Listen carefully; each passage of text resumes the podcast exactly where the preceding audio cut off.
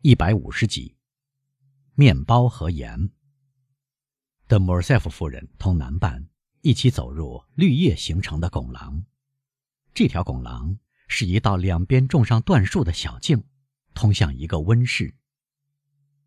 大厅里太热，是吗，伯爵先生？他说：“是的，夫人。您叫人打开门和百叶窗，是个极好的主意。”说完这句话，伯爵发觉梅赛德斯的手在哆嗦。您呢？穿着薄长裙，脖子上除了这条罗纱长围巾，没有别的御寒的东西。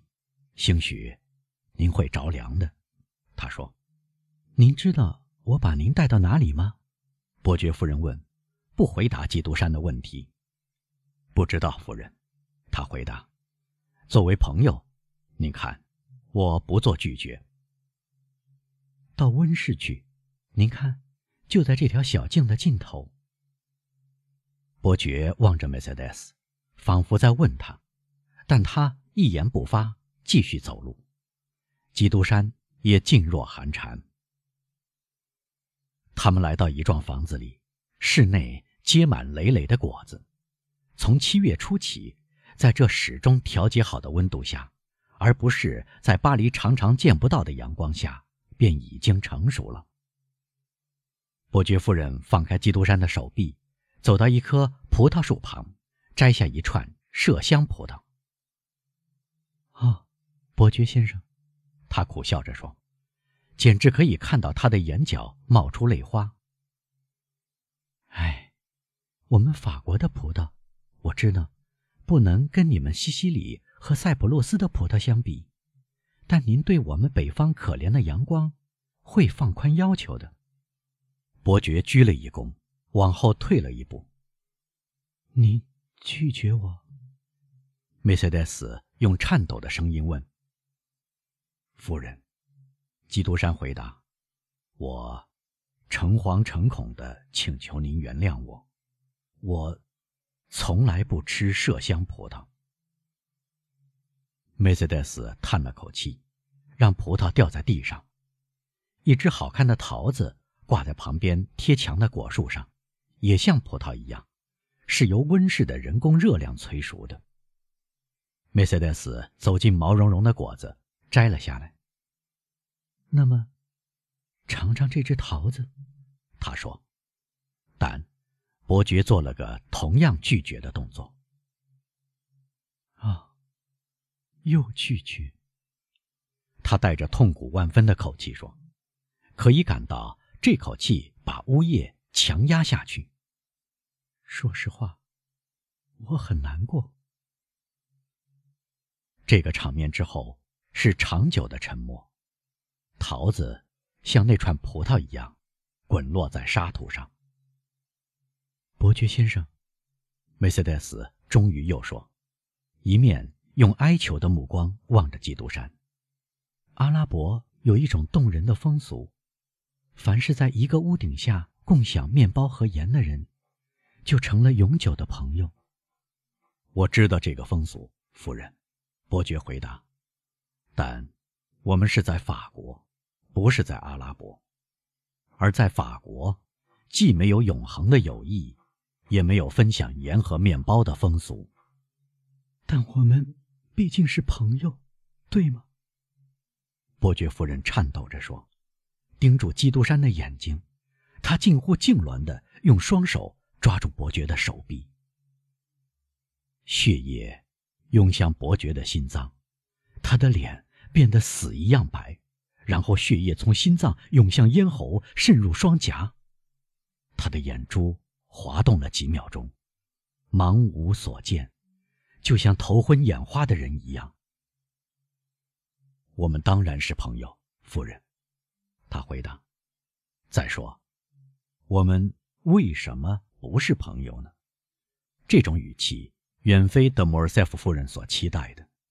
他回过身去，叹息一声，这叹息酷似呻吟。谢谢，他说。他又往前走，他们这样在花园里转了一圈。缄口禁语。先生，默默无声的走了十分钟之后，伯爵夫人突然说：“您当真见多识广，周游各国，历尽磨难吗？”我历尽磨难，是的，夫人。基督山回答：“如今您幸福吗？”毫无疑问，伯爵回答：“因为没有人听到我诉苦。”您眼下的幸福使您的心灵变得舒畅些了吗？我眼下的幸福同我过去的苦难相抵，伯爵说。您没有结婚吗？伯爵夫人问。我吗？结过婚了。基督山哆嗦着回答。谁会对您谈起这事呢？没有人对我提起过，但有几次有人看见您带着一个年轻漂亮的女人上歌剧院。啊，这是我在君士坦丁堡买下的一个女奴，夫人，她是王爷的女儿，我认作我的女儿，因为我在世上没有别的人可以寄托我的爱。这样，您是孑然一身喽？我是独身。您没有姐妹、儿子、父亲，都没有。没有什么东西使您依恋生活，您怎能这样生活呢？这不是我的过错，夫人。在马耳他，我爱过一个少女，就要娶她。这时，战争爆发了，像旋风一样把我卷走，远离开他。我原以为他很爱我，会等待我，忠贞不渝，甚至不管我进入坟墓。待我回来时，他已结了婚。凡是过了二十岁的男子，这种事是常有的。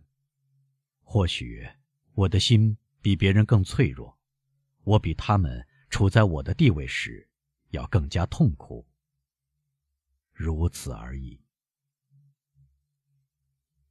伯爵夫人停住脚步，仿佛她需要小憩一下，喘口气。是的，他说：“爱情始终留在您的心里。人一生只爱一次。您再见过这个女人吗？”从来没有。从来没有。我从来没有返回她所在的地方，在马耳他。那么，她在马耳他？是的，在马耳他。我想是。您原谅他使您伤心断肠吗？原谅他，是的。但，仅仅是他吧？您一直。仇恨那些把您同他拆散的人吗？伯爵夫人站在基督山面前，她手里还捏着一小串喷香的葡萄。吃一点，他说。我从来不吃麝香葡萄，夫人。基督山回答，仿佛他们之间没有谈过这个话题似的。伯爵夫人绝望的把这串葡萄扔到最近的树丛里。不肯通融，他埋怨着说。基督山仍然默然置之，好像埋怨不是对着他而来的。这时，阿尔贝跑了过来：“妈妈，他说，大事不好了。”“什么？出了什么事？”伯爵夫人挺起身来问，似乎他从梦中回到了现实。“您说大事不好，大概确实出了事。德威勒夫先生来了，那怎么呢？”他来找他的妻子和女儿。为什么？因为德圣梅朗侯爵夫人已经到达巴黎，带来了德圣梅朗先生离开马赛，在第一个驿站去世了的噩耗。德维勒夫夫人正在兴头上，既不明白也不相信出了这个不幸。但瓦朗蒂娜小姐一听到这个消息，不管她的父亲如何小心翼翼，便猜到了一切。这一击像雷霆一样落在她身上。她昏倒在地上。德圣梅朗先生跟德维洛夫小姐是什么关系？伯爵问。他的外祖父，他是来催弗朗子和他外孙女结婚的。啊，当真？弗朗子耽搁了，的圣美亮先生为什么不也是唐格拉尔小姐的外祖父呢？阿尔贝，阿尔贝。